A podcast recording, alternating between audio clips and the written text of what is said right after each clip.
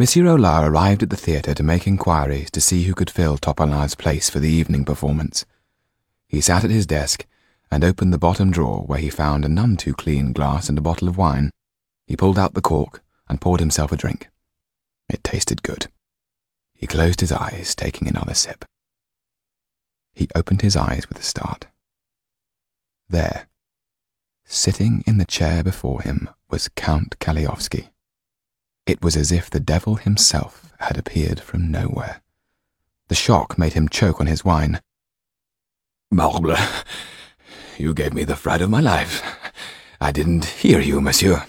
Where are they? demanded the Count. Where are who? said Monsieur Aulard, hurriedly refilling his glass. The Count's hand in its black leather glove moved effortlessly towards the stem. You know very well who I am after. The boy and the dwarf. I know no such thing, said Monsieur Aulard, trying to summon up much needed indignation. Perhaps you would be kind enough to tell me where Topolin is. Topolin is dead. I'll wager you've been told as much. It was I who pulled the trigger. A most unfortunate accident, said the Count. Monsieur Aulard felt an icy trickle of sweat creep down his back. You will tell me where they are hiding. I know you know where they are, said the Count, standing up.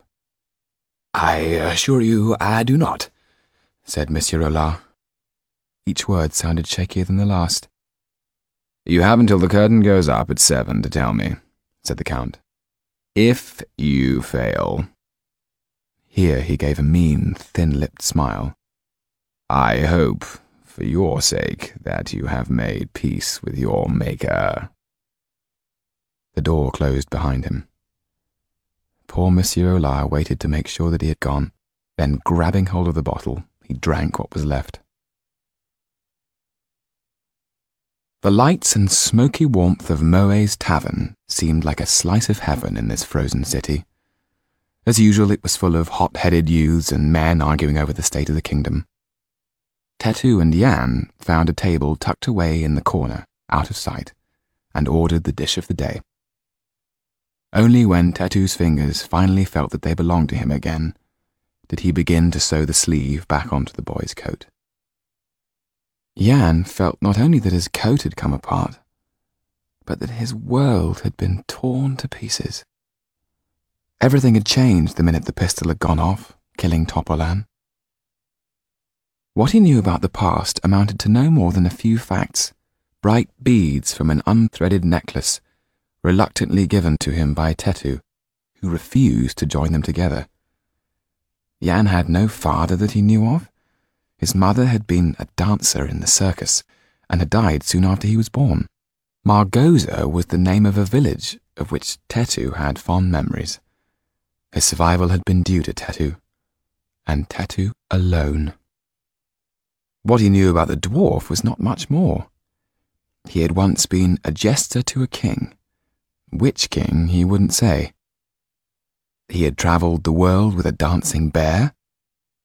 All that had happened a long time before he had found himself with a baby to care for. Never once had he mentioned Count Kalliovski, or who he might be.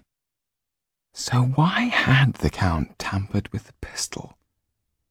What exactly was it that Topolin and Tetu knew?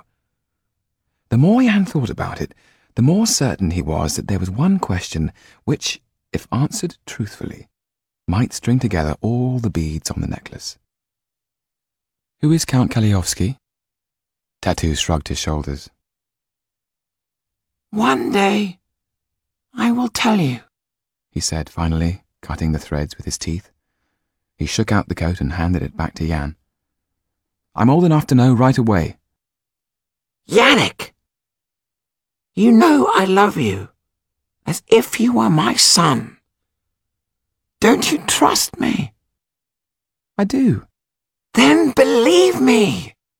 I will answer all your questions, but not now. Now is not the time. Now is not the place.